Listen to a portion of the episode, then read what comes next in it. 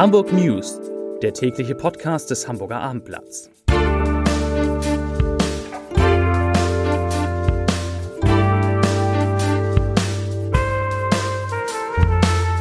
Moin, mein Name ist Lars Heider und heute geht es um die Steuereinnahmen, die in Hamburg noch einmal deutlich steigen. Weitere Themen beim Norddeutschen Rundfunk wird gestreikt.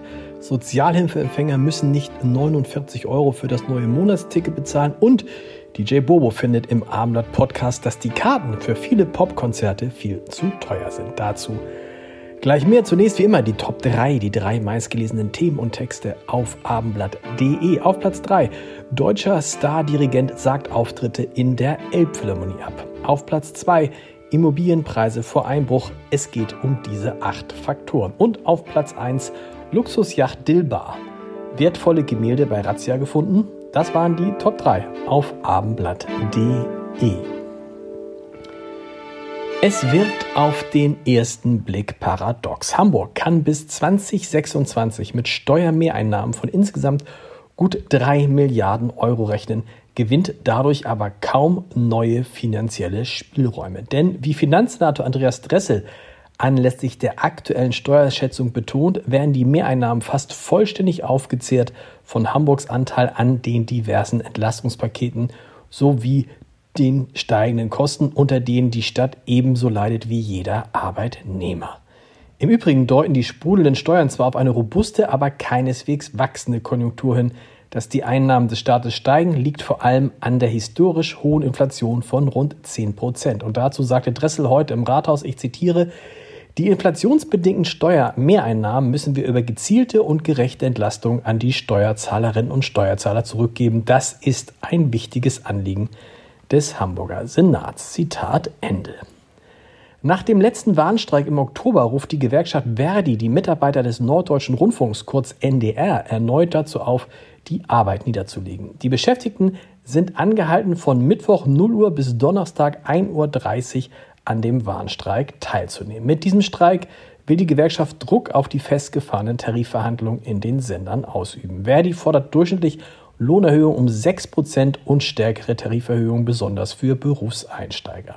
Die Rundfunkanstalten bieten dagegen maximal 2,8% an. Auch bei den Laufzeiten der Tarifabschlüsse gibt es unterschiedliche Vorstellungen. Verdi verlangt 12 Monate, die Rundfunkanstalten bieten 24 Monate an. Ob wegen des Streiks Sendungen ausfallen und welche das sein könnten, ist noch unklar. Ende Oktober hatte der Streik Auswirkungen auf das Programm gehabt. Damals war die Sendung Das, das rote Sofa, am Abend nicht ausgestrahlt worden.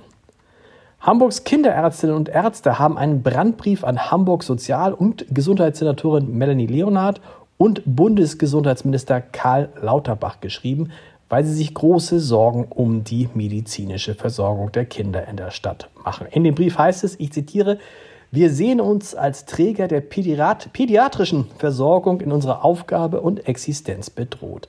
Dadurch ist die medizinische Versorgung der Kinder und Jugendlichen in unserer Stadt akut gefährdet.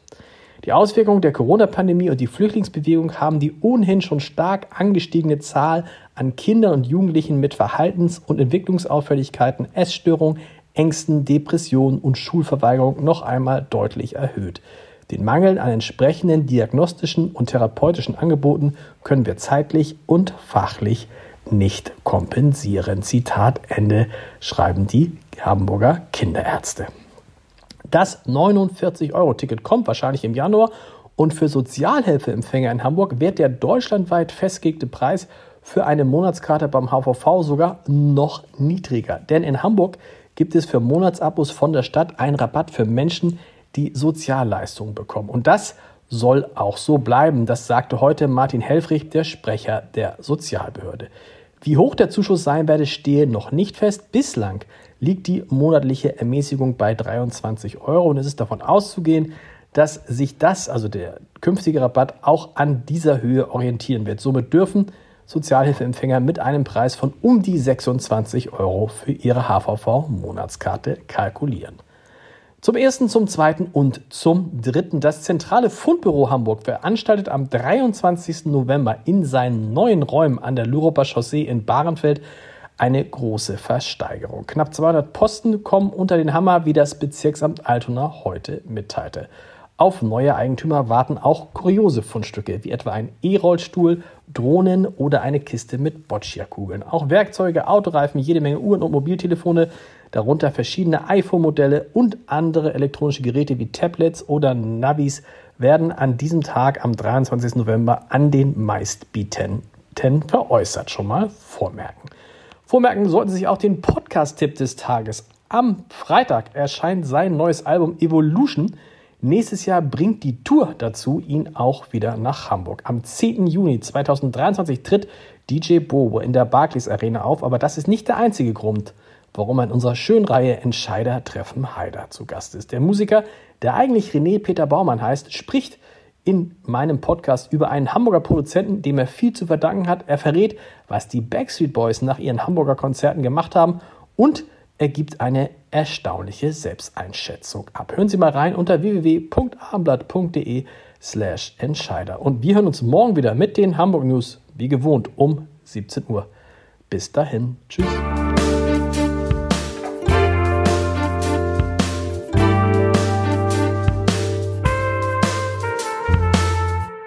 Weitere Podcasts vom Hamburger Abendblatt finden Sie auf abendblatt.de slash podcast.